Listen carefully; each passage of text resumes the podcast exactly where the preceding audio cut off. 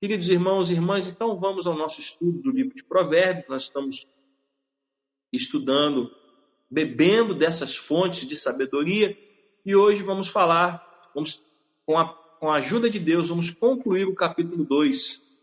Provérbios, capítulo 2, do versículo 16 ao versículo 22, se o Senhor assim permitir. Provérbios, capítulo 2, versículo 16 ao versículo 22.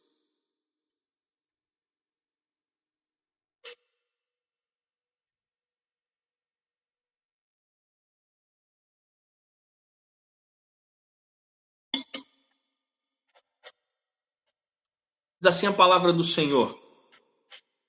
A sabedoria também o livrará da mulher adúltera, da estranha que lisonjeia com palavras, que abandona o amigo da sua mocidade e se esquece da aliança do seu Deus. Porque a casa dela se inclina para a morte, e as suas veredas conduzem para o mundo dos mortos. Todos os que se dirigem a essa mulher não voltarão e não encontrarão as veredas da vida. Tendo a sabedoria, você andará pelo caminho dos homens de bem e guardará as veredas dos justos. Porque os retos habitarão a terra e os íntegros permanecerão nela. Mas os perversos serão eliminados da terra e os infiéis serão dela arrancados. Oremos então, Pai querido, Pai amado, obrigado pela tua palavra que nos edifica, que nos consola, que nos conforta, Pai. E dá sabedoria, Senhor, para transmitir a tua palavra conforme a tua vontade e não conforme a nossa não conforme a, nossa vontade. Que o Senhor possa nos dar graça para entendermos a tua palavra como o Senhor quer. Anula a minha carne nesta hora. Que o teu Espírito Santo possa falar aos nossos corações. Em o nome de Jesus. Amém graças. Como eu tenho dito, nós estamos nos baseando, nos baseando no livro do Reverendo Hernandes Dias Lopes, comentário expositivo do livro de Provérbios. E ele coloca aqui como título do versículo 16: Cuidado com a mulher adúltera. Nós vivemos, infelizmente, numa sociedade pós-moderna em que a lascívia, o pecado, ele é incentivado ao invés de ser renegado. Infelizmente. A infidelidade conjugal é uma triste marca desta geração corrompida. Ah, se você andar na rua, se você entrar no supermercado, se você puxar conversa com alguém, se você for cortar o cabelo, daqui a pouco estão falando sobre é, as suas aventuras, né, sobre o seu desejo de querer é, adulterar, de querer achar um companheiro, uma companheira. E, infelizmente, é, hoje em dia, isso é, é um problema tanto para os homens quanto para as mulheres, infelizmente. Mas o que a Bíblia nos fala, o que Salomão vem nos colocar através deste livro, é que a verdadeira sabedoria é não correr atrás de aventuras sexuais. A verdadeira sabedoria consiste em afastar os pés das, dos caminhos sinuosos da promiscuidade. A verdadeira felicidade, meu querido irmão, minha querida irmã, não está na cama do adultério, mas está na pureza e na santidade. Como cristãos, nós temos que entender que Deus está nos chamando a uma vida de santidade, Deus está nos chamando a uma vida de pureza, Deus está nos chamando para uma vida que agrade a Deus e não a nós ou a nossa carne, ou agrade a sociedade, porque às vezes, é, sinceramente falando, em, certos, em certas rodas de conversa, se você falar que é fiel à sua esposa ou é fiel ao seu marido, é capaz até de você virar motivo de chacota. porque parece que o certo é fazer o errado e fazer o que fazer o que é certo é errado e fazer o que é errado virou certo. As coisas se inverteram de uma tal maneira de querer andar corretamente virar, virou algo que é, virou motivo de chacota, de zombaria, de escárnio. E aí Salomão, ele começa a falar sobre a mulher adúltera, e ele diz que a mulher adúltera é sedutora, e é óbvio que ele, como homem, está falando sobre a mulher, mas, obviamente, esse princípio se aplica ao adultério como um todo, tanto ao homem quanto à mulher. Aquele que está tentando levar você para o caminho do adultério, ele vai vir com a arte da sedução, ele vai usar a sedução como arma. Ele vai usar palavras doces e suaves, né? Que, usando uma expressão, mais suaves do que o azeite, mais doces do que o? Usando aí a, a expressão do texto bíblico. Então, a mulher adúltera ou o homem adúltero, aquele que quer levar você para o adultério, ele vai vir usando a arma da sedução, usando palavras suaves e doces para tentar conquistar você. E aqueles que se deixam atrair por essas palavras colocam os seus pés num caminho de morte. Meu querido irmão, minha querida irmã, o adultério, não se engane, é um caminho de morte. Não há como. É, é muito difícil reverter dentro de um casamento um caso de adultério. É muito difícil. E nós vamos falar um pouquinho sobre isso. A mulher adúltera, usando as palavras de Salomão, não é uma fonte de prazer, mas é uma cova de morte. Ou seja, a pessoa que quer levar você para o adultério, a sedução vai apresentar essa pessoa como uma fonte de prazer, mas na verdade é uma cova de morte. O adultério, ele não vai abrir avenidas para a liberdade, ele vai te apresentar um beco de escravidão. Você vai se tornar escravo do pecado. Você vai se tornar escravo de algo que Deus detesta, odeia. As carícias da mulher adúltera não amenizam as angústias da alma, são flageladores da consciência. Normalmente, quando um, um dos cônjuges busca o caminho do adultério, é porque está querendo amenizar uma angústia que há dentro da, da sua alma, dentro de si. Só que esta angústia, ela não tem que ser amenizada com uma pessoa de fora, isso tem que ser resolvido com seu marido, com a sua esposa. Problemas no casamento, todo mundo tem, não existe casamento perfeito. Agora, problemas dentro do casamento a gente resolve um com o outro.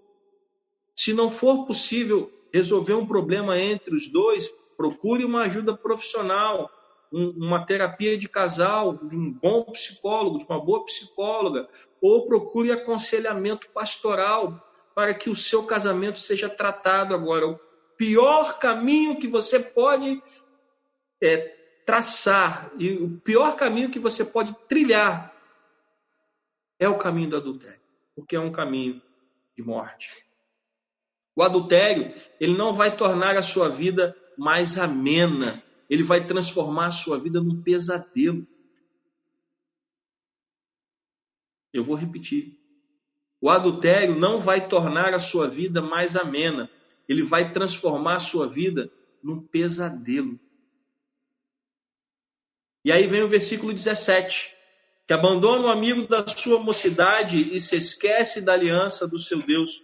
Hernandes Dias Lopes vai colocar como título do versículo 17: O adultério é quebra de aliança. Meu querido irmão, minha querida irmã, eu não sei quanto tempo você tem de casado, de casada, mas eu quero lembrar a você que o casamento é uma aliança firmada entre marido e esposa diante de Deus e diante da igreja. É uma aliança formada diante de Deus e diante dos homens. E o adultério, ele é uma quebra dessa aliança. É como se você estivesse quebrando uma aliança que você fez diante do próprio Deus. A infidelidade conjugal, por isso, é uma traição amarga, porque além de você trair seu marido ou sua esposa, você está traindo o próprio Deus. Porque diante de Deus você fez votos. Você disse ser fiel a essa pessoa até que a morte os separe. Você empenhou a sua palavra, você empenhou a sua honra. E quando você comete adultério, você está quebrando este voto que você fez. E isso é uma traição também com o próprio Deus. O adultério ele é tão cruel, ele é tão amargo, ele pode ser comparado a uma apunhalada nas costas. É como se você apunhalasse o seu marido ou a sua esposa nas costas. A mulher adúltera, eu estou falando mulher adúltera usando a linguagem do livro de Provérbios. A mulher adúltera, movida por uma paixão incontida, deixa o homem de sua mocidade, com quem firmou uma aliança de amor e fidelidade, e atrai para sua cama outros homens para dar curso à volúpia de seu coração e enredar em seus abraços aqueles que se rendem à sua sedução. Então vamos colocar de uma maneira genérica: a pessoa que é adúltera, ela está movida por uma paixão, obviamente, ela está abandonando aquela pessoa da sua mocidade. Aí você vai dizer para mim assim: ah, pastor, mas a minha esposa não é mais aquela menina bonita que eu conheci, que ela aquela menina bonita, formosa, magrinha. Meu querido irmão, se olha no espelho. Eu também não sou mais aquele galã de cinema que a minha esposa conheceu. Eu tinha muito cabelo, era mais magro. Né? Hoje os cabelos já estão fugindo de mim. Não sei para onde eles estão fugindo, mas eles estão fugindo. E se olha no espelho.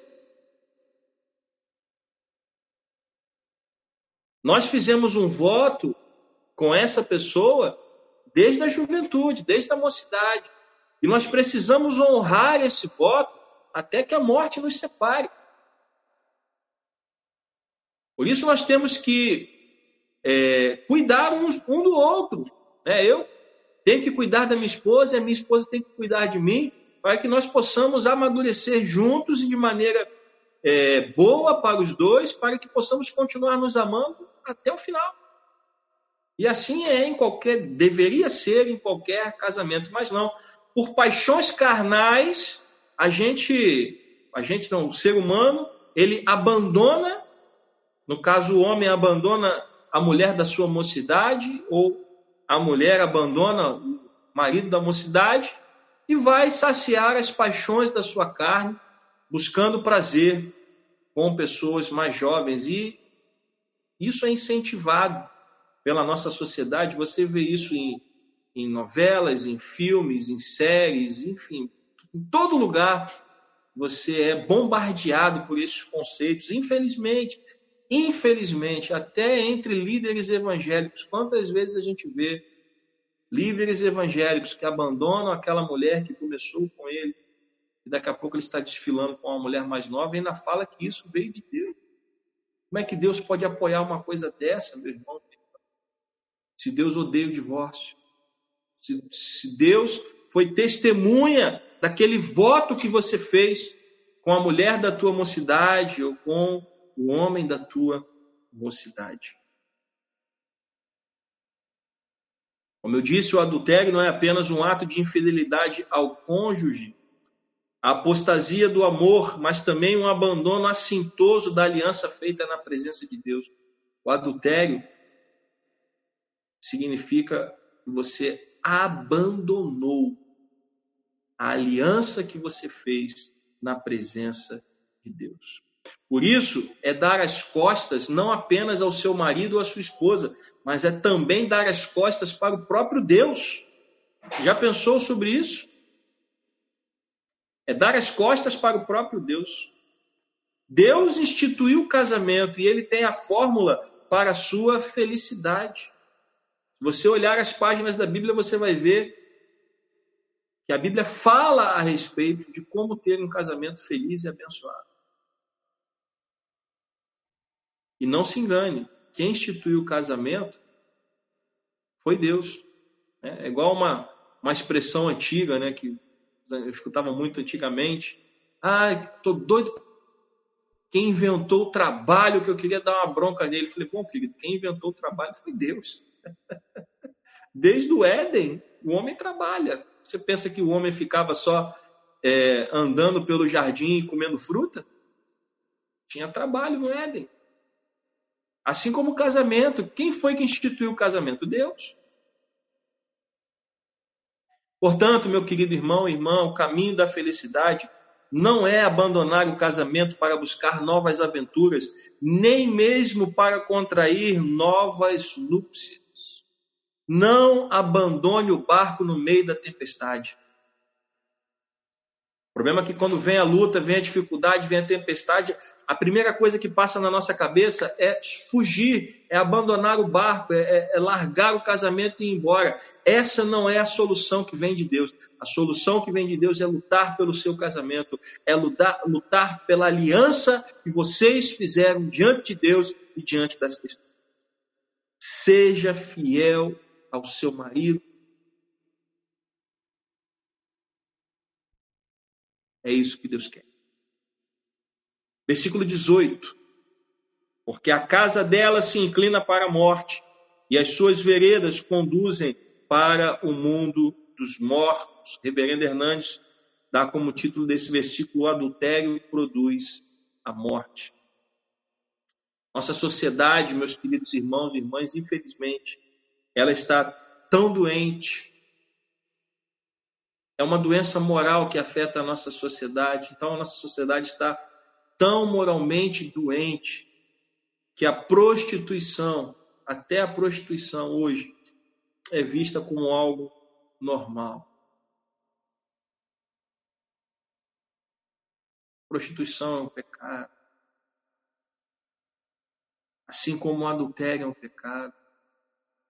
E quantos maridos estão largando as suas mulheres em casa para correr atrás de prostituta. Ah, pastor, mas eu, eu não arrumei um caso na rua, eu só tive uma relação com uma prostituta. É pecado do mesmo jeito. Prostituição é pecado. Você está maculando a aliança que você fez diante de Deus. Isso vale para homens e mulheres. Tenta-se colocar o caminho do pecado hoje como um caminho legítimo e feliz, como se fosse algo normal e natural. Para Deus não é. A palavra de Deus é categórica em dizer que a casa da mulher adúltera se inclina para a morte e as suas veredas levam ao reino das sombras da morte. O caminho da, da, do adultério ou da prostituição vai levar você a um caminho de morte, meu irmão, minha irmã. Se você puder, se nós quiséssemos usar uma figura de, de linguagem, poderíamos dizer que o adultério é como você enrolar uma corda ao redor do seu próprio pescoço. Uma hora essa corda vai matar você. Pode não matar no início, porque você enrolou a corda no pescoço, você ainda tem uma certa mobilidade, mas de tanto você se envolver com isso, uma hora essa corda vai apertar e vai tirar a sua vida. Caminhar na direção da infidelidade é colocar os pés numa estrada cujo destino é um grande e profundo abismo. Trair o cônjuge é agredi-lo com a mais violenta das armas. Já é totalmente errado o marido que bate na sua esposa. Isso é totalmente errado. Isso não não condiz com a vida cristã. Mas esse não é um assunto de hoje. Violência doméstica não pode ser incentivada de maneira nenhuma. Não existe fundamento bíblico, nem ético, nem bíblico para que o marido agrida a sua esposa. Agora, o adultério, ele consegue ser pior do que a violência física ele quebra uma aliança feita diante de Deus. Ele quebra com a confiança depositada no relacionamento. Promover a infidelidade conjugal é ser um agente do pecado. É, é, é estar a serviço de Satanás. Atrair uma pessoa para a cama do adultério é destruir sua reputação e matar sua honra. Talvez você que esteja me assistindo agora, você não seja o cônjuge envolvido, talvez você seja a pessoa que está atraindo alguém casado para a cama do adultério. Isso é tão pecado quanto a pessoa que está atraindo seu marido ou sua esposa. Você está atraindo uma pessoa, está destruindo uma família e também vai destruir a sua vida. Não vai haver um final feliz para isso. Porque se hoje esta pessoa está traindo o seu marido ou a sua esposa para ficar com você, é sinal de que amanhã você vai ser a pessoa traída. Se essa pessoa com a qual você está se relacionando não teve pudor para atrair a esposa ou o marido com você, a próxima pessoa traída vai ser você. E puxou essa pessoa para a cama do adultério. O caminho do adultério, por mais prazeroso que ele pareça, ele paga um preço muito elevado. O adultério levará você mais longe do que você gostaria de ir.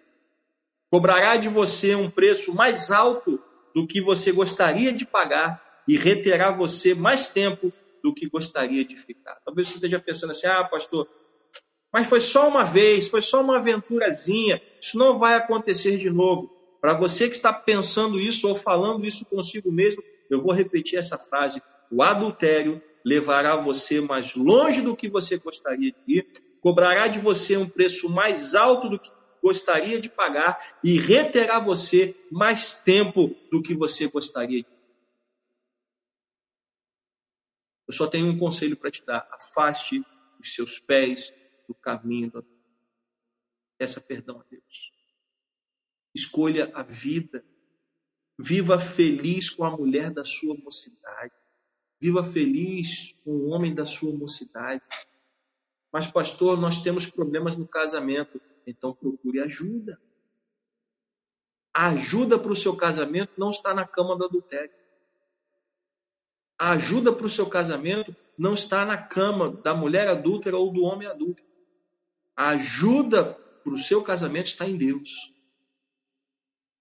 E Ele vai mostrar a você o caminho para que você possa buscar ajuda e resolver esse problema, em nome de Jesus. Versículo 19. Todos os que se dirigem a essa mulher não voltarão e não encontrarão as veredas da vida. Reverendo Hernandes dá como título para esse versículo: A mulher adúltera é um caminho sem volta. O adultério é um caminho sem o adultério ele começa sem alarde. Ele começa como uma coisinha bem boba. Ah, foi só um, só uma aventura, foi só algo rápido, não vai acontecer de novo. Começa com um, com um olhar sedutor, uma palavra de lisonja, um gesto que cativa.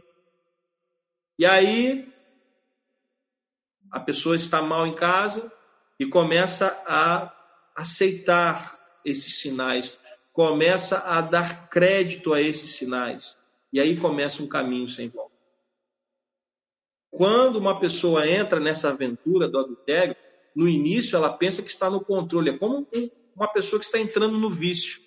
Uma pessoa viciada, a frase que ela mais repete é: a hora que eu quiser eu pago. Só que não consegue parar. Mesma coisa o adultério. Na hora que eu quiser, eu pago com isso. Não para. Esse é um pecado, isso é um caminho sem volta. A pessoa pensa que está no controle, ela acha que pode sair a qualquer momento. Porque afinal de contas não é um relacionamento permanente, é apenas um pouco de aventura e de emoção. Porém, o adultério é uma armadilha, é um laço mortal. Ele prende a pessoa e não larga mais. Aqueles que se dirigem à cama do adultério ficam presos com correntes tão grossas que não conseguem mais sair de lá. O adultério vai prender você, vai amarrar você de uma tal maneira que você não vai sair e toda a sua família vai sofrer se não for destruído. Ali nessa cama cheia de sedução, fica a honra. Quando você desce a cama do adultério, a honra vai embora. Que honra há em ser uma pessoa adulta? Nenhuma. Dali, quando você desce a cama do adultério, ali fica a sua honra. Quando você sai da cama do adultério, sabe o que, que você leva de volta? Culpa, vergonha e perturbação. Quando você vai para a cama do adultério, você ainda leva honra, porque você ainda não pecou. Mas quando você volta, não existe mais honra. Existe culpa, vergonha e perturbação. Na cama do adultério se perde o nome, se perde o casamento, se perde os filhos e se perde a paz. Entrar por esse caminho torto e sinuoso é trafegar por um labirinto cheio de perigos. Aqueles que quebram a aliança conjugal, abandonam o amor e buscam prazer em fontes poluídas do adultério, não atinam para as veredas da vida, pois o adultério é um pecado contra o corpo, contra o cônjuge, contra os filhos, contra a família, contra a igreja e contra a sociedade. Eu vou repetir essa frase que é grande para que você possa ter registrado. Aqueles que quebram a aliança conjugal apostataram, abandonaram o amor e buscam prazer nas fontes poluídas do adultério. Eles não atinam com as veredas da vida, pois o adultério é um pecado contra o próprio corpo, contra o cônjuge, contra os filhos, contra a família, contra a igreja e contra a sociedade. O adultério, meu querido irmão e irmã, é acima de tudo um pecado contra Deus. É um pecado contra o próprio Deus. Deixa eu tomar um pouquinho de água aqui.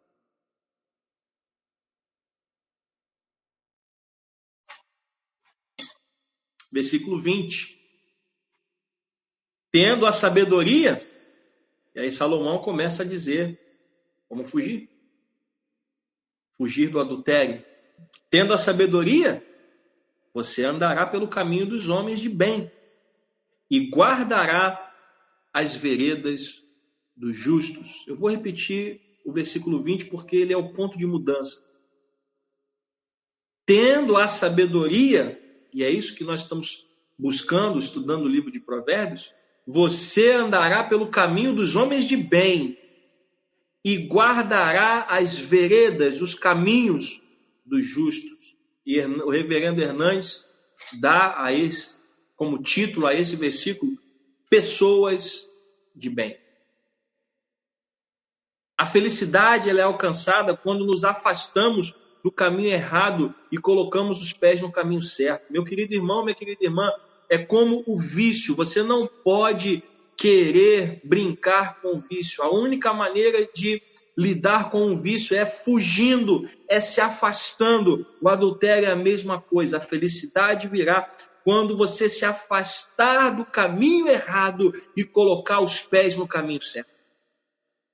Primeiro você precisa renunciar a esse mal, você precisa renunciar ao adultério e depois fazer o bem, caminhando pelo caminho da fidelidade.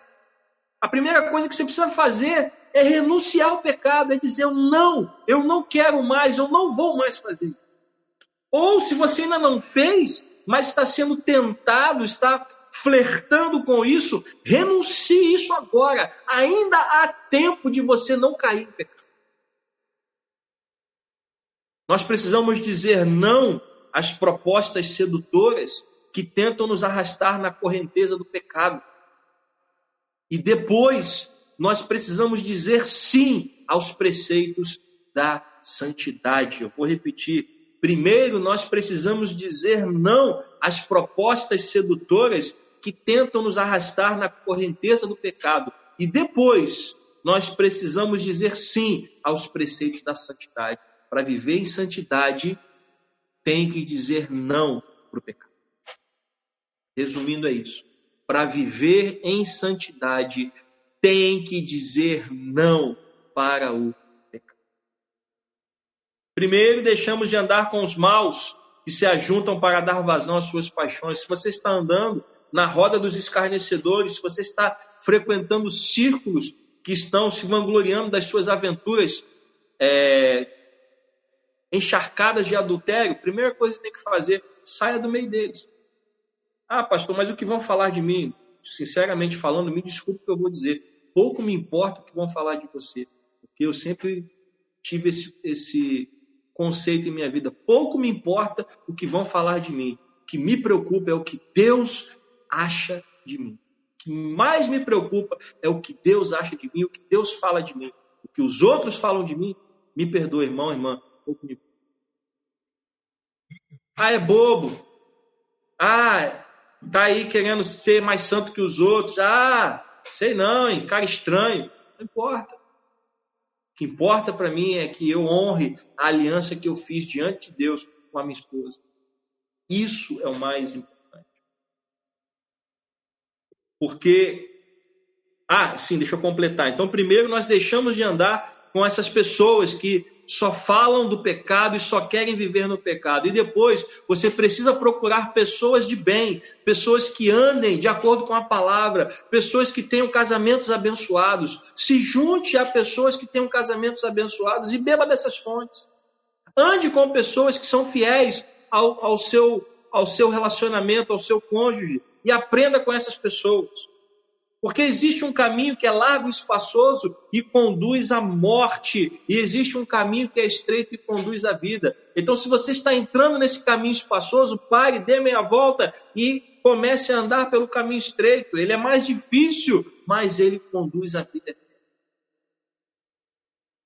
Existe um caminho cheio de atrativos e prazeres da carne que desemboca na perdição e um caminho de renúncia, cujo destino final é a felicidade eterna. Qual caminho você vai trilhar, meu irmão?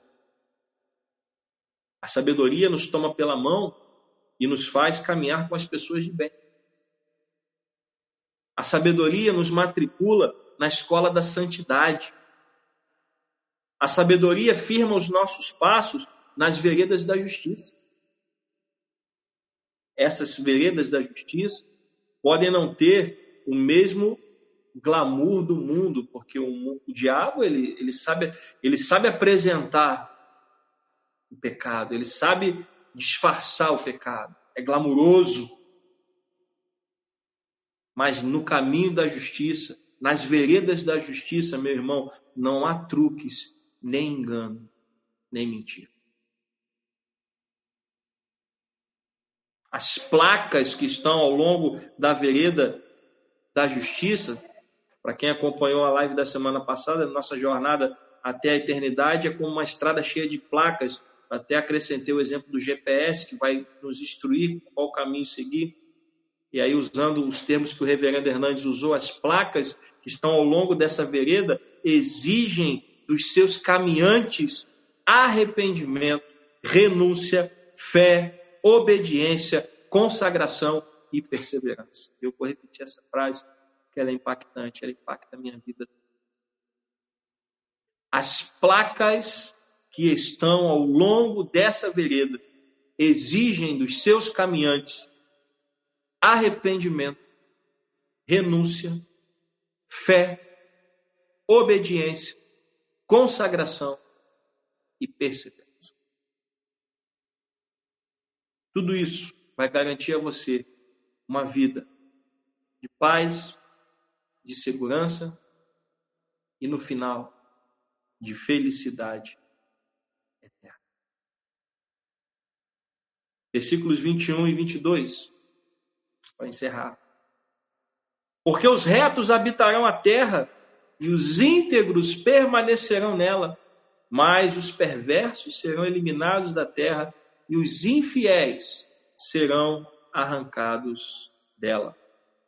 Reverendo Hernandes coloca como título deste versículo um contraste profundo.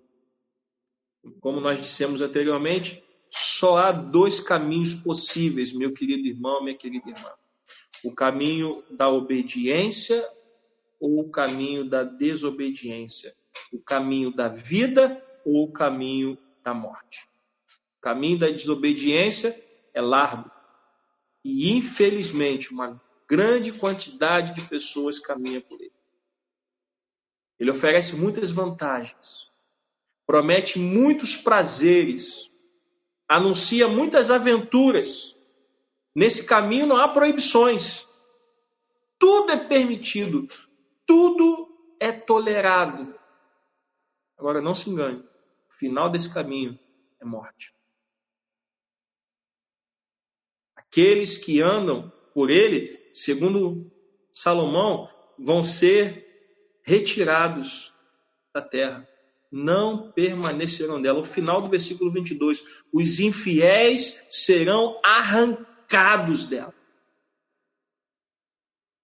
Aqueles que andam por esse caminho serão arrancados da presença de Deus. Não permanecerão na congregação dos justos, nem prevalecerão no dia do juízo. O contraste é o caminho estreito. Já o caminho estreito é o caminho da obediência. A sua rota é uma subida contínua em direção à eternidade.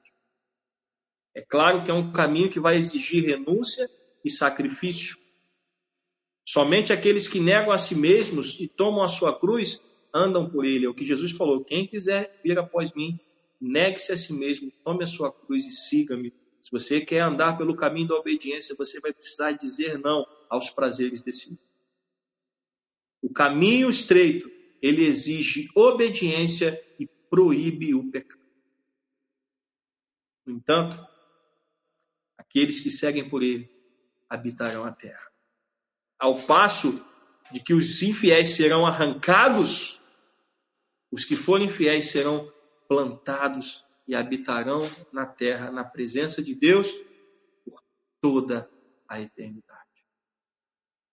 Por que jogar fora o seu casamento, a sua felicidade, a sua paz, por alguns minutos de prazer? Está em jogo é o seu casamento, a sua vida, a sua felicidade e a vida eterna. Entrarão no gozo eterno e desfrutarão de alegrias indizíveis aqueles que andam pelo caminho da obediência. Hoje, meu querido irmão, minha querida irmã, Deus coloca diante de você o caminho da vida e o caminho da morte, o caminho da obediência e o caminho da desobediência. Mas o conselho de Deus é: ande pelo caminho da obediência, ande pelo caminho estreito e tenha uma vida abençoada, não somente agora, mas por toda a eternidade. O caminho estreito, embora seja a estrada da renúncia, leva à vida. Mas o caminho largo, embora seja a estrada dos prazeres efêmeros, ele conduz. Então, meu querido irmão, minha querida irmã, o conselho que nós temos para você nessa noite é: escolha o caminho da vida, escolha o caminho da obediência. Diga não ao pecado, renuncie o pecado e tenha uma vida feliz, uma família feliz e se prepare para desfrutar de uma vida eterna na presença do nosso Deus. Amém? E assim, com a graça de Deus, a gente fecha o capítulo 2 do livro de Provérbios.